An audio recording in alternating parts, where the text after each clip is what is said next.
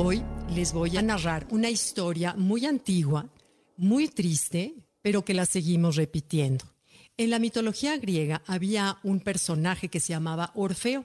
Orfeo era famoso porque fue el primer compositor, el primer poeta, el primer creador literario, músico que existía en esa época de los griegos. Entonces, bueno, tocaba tan bonito y cantaba tan bonito Orfeo que cuenta la mitología que los árboles inclinaban sus ramas para escucharlo a su paso, que los peces se asomaban en el río para oírlo cantar, en fin, que tenía un don que embrujaba a todo mundo.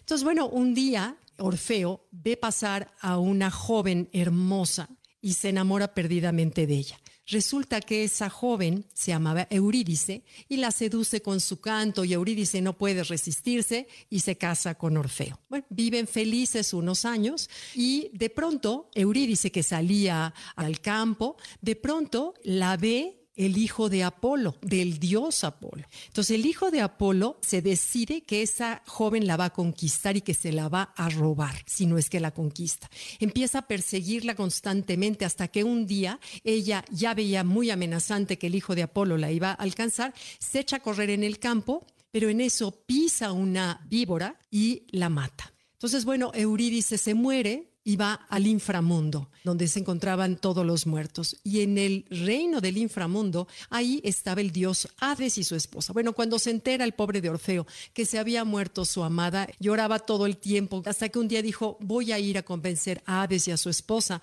de que me regrese a Eurídice al mundo de los vivos. Entonces, bueno, usando su talento de canto y de lira, baja al inframundo y empieza a seducir a todos los guardianes de ahí para poder llegar a Hades y a su esposa para convencerlo. Entonces, una vez que estaba frente a Hades, le dice, por favor, regresa a Eurídice. Hades dice, bueno, ni de chiste, porque Marta era bonita, era joven, preciosa, y Hades estaba encantado de tenerla. Dijo, ni de chiste. Pero en eso la esposa, cuando escucha cantar, porque Orfeo no dice, bueno, voy a, seducirlos con mi canto y mi música, a ver si así, él empieza a cantar y a, tocar su lira, y la esposa de Hades le dice, ay, canta tan bonito que vamos a darle chance. Entonces convence a Hades, el dios del inframundo, de que le dé permiso de que Eurídice regrese al mundo de los vivos. Pero le dice a Hades, ok, te voy a dar permiso que te la regreses, pero con una condición, que en el trayecto de regreso nunca voltees hacia atrás, nunca. Si tú volteas para atrás, antes de que veas la luz del sol, si tú volteas para atrás, se regresa para siempre Eurídice al mundo de los muertos. Entonces Orfeo accede a ese reto se lleva feliz a su amada atrás, pero nunca se imaginó el camino tan largo, tan arduo, tan difícil, tan lleno de obstáculos que se encuentra Orfeo a su regreso. Y bueno, vence, va venciendo uno y otro, que es un poco la metáfora de la vida, porque siempre la mitología griega siempre tienen una metáfora que algo nos enseña, ¿no? Cuando él sale a la luz del sol, él ya se siente triunfante y en eso se le olvida, voltea a ver si venía su amada atrás y ella apenas había sacado una pierna a la luz del sol. Y ante los ojos de Orfeo, la pobre de Eurídice se deshace y se regrese al inframundo. Entonces, bueno, lo que nos deja de lección esta historia de la mitología griega es la duda.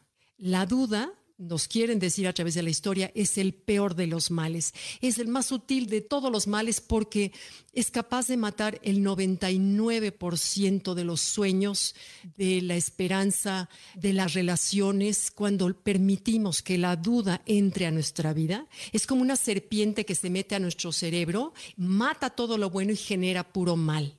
¿Por qué? Por el momento que empiezo a dudar de mi pareja, de mis hijos, de mi proyecto, de un tratamiento médico, ahí es en donde entra la duda y el mal se atrae, porque además, si sirviera de algo dudar, pero la vida está en la confianza. Cuando permitimos que la duda penetre a nuestras vidas, es como de día construir una casa con tabiques, de día, y en la noche quitarlos no llegamos a ningún lado. La duda verdaderamente es el peor de los males y es tan sutil que no nos damos cuenta cuando empieza como la humedad a penetrarnos y empezamos a ver con ojos de sospecha todo. Pero lo malo es que nos han inculcado que la desconfianza es el lugar en donde hay que vivir, por el mundo en el que vivimos. Sin embargo, la desconfianza, acuérdense que el, el, temor tiene la capacidad de atraer aquello que le tememos. Entonces, tenemos que ser como el reto de Orfeo yo me acuerdo de mi papá, o sea, ver solo para adelante. Mi papá, que fue un, empresario muy exitoso en México, él nunca tuvo estudios, era, no tenía un centavo, o sea, de una mano adelante y una atrás, y perdió un ojo cuando tenía 20 años en un accidente. Entonces, imagínate sin un ojo, sin dinero y sin, y sin ah, estudios, y él dice que cuando sentía que algo le iba a funcionar, cuando emprendía un negocio, cuando una relación, siempre iba, me va a ir muy bien, me va a ir muy bien, jamás permitía que la duda entrara. Y siempre le fue muy bien, pero dice que él estaba muy vigilante de que la duda no entrara. Entonces, bueno, te lo comento porque hoy tenemos todos muchos retos, retos de tratamientos médicos, retos de relaciones, retos de trabajo, de salud, en fin. Entonces, hay que confiar, hay que vivir en la confianza, porque de nada sirve, la vida está en la confianza.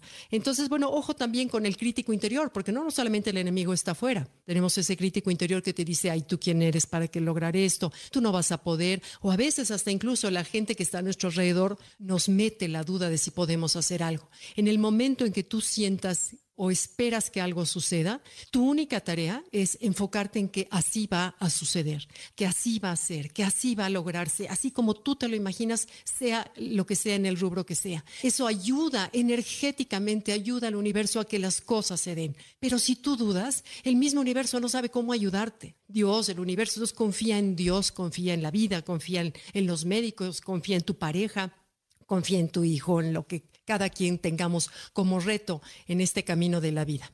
Bueno, pues gracias, les mando un abrazo a todos, gracias por seguirme, gracias por sus lindos comentarios y los aprecio enormemente. Gracias, bye.